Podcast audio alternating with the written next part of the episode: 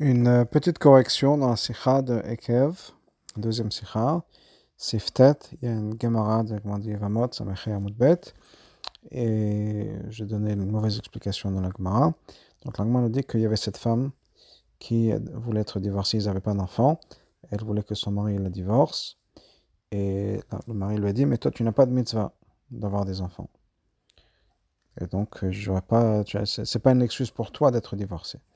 Et ce qu'elle a répondu, c'est que c'est vrai, mais j'ai besoin d'avoir des enfants pour s'occuper de moi quand je vais être euh, âgé pour me soutenir et quand, je vais être euh, donc âgé, quand je serai vieille.